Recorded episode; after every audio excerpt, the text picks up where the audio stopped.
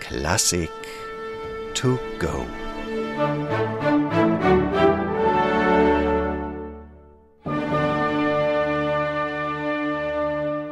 Durch ununterbrochenen Fleiß erhalten sie Mozarts Geist aus Haydns Händen, schreibt Ferdinand Graf von Waldstein, ein Förderer Beethovens, in dessen Stammbuch, als der 22-jährige Komponist 1792 nach Wien geht, um dort Unterricht bei Joseph Haydn zu erhalten.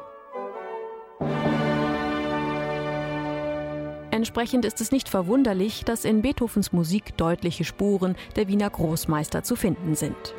So auch in seiner zweiten Sinfonie, die in den Jahren 1801 und 2 entsteht.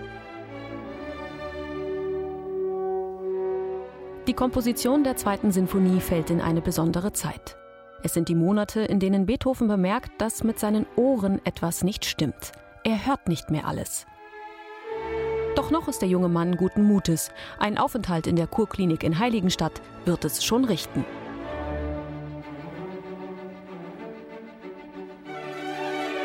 Beethovens zweite Sinfonie strotzt voll jugendlicher Energie und Kraft. Ganz so, als wolle er auch musikalisch sagen, was er 1801 in einem Brief an einen Freund schreibt. Ich will dem Schicksal in den Rachen greifen. Ganz niederbeugen soll es mich gewiss nicht.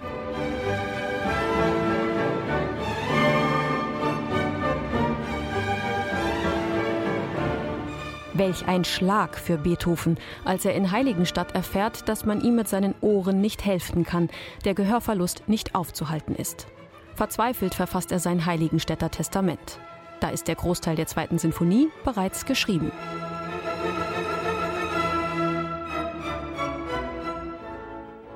Von all diesen Umständen ahnt man nichts, wenn man die Musik der zweiten Sinfonie hört. Sie ist ein heiteres Werk voller Witz und Positivität, das noch den Geist der Wiener Klassik in sich trägt. Entsprechend verzichtet Beethoven im langsamen zweiten Satz nach alter Tradition auf den Einsatz der lautstarken Pauken und Trompeten.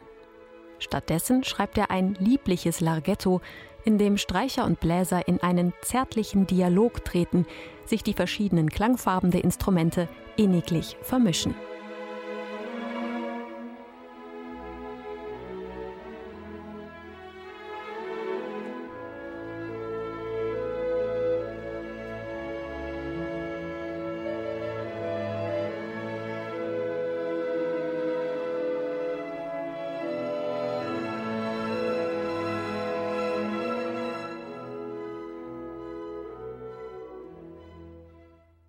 Der dritte Satz wiederum stellt ein Novum in der Musikgeschichte dar.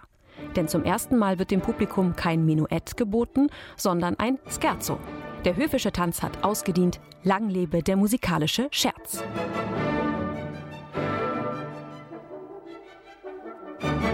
Der Satz baut sich auf ein unscheinbares Dreitonmotiv auf, das zwischen den Instrumentengruppen hin und her geworfen wird und sich als eigenständiges Thema entpuppt.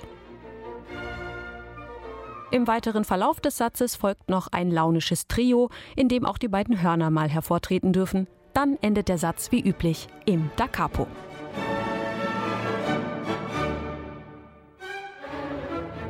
Den Schwung des dritten Satzes nimmt Beethoven mit ins Finale.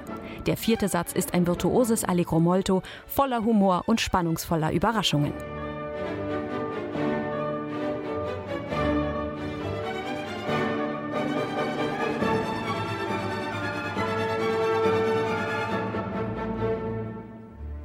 Eine Vorahnung auf das, was da noch so kommen mag, bietet das Seitenthema des Satzes. Es erinnert nicht nur tonartlich an Beethovens neunte Sinfonie.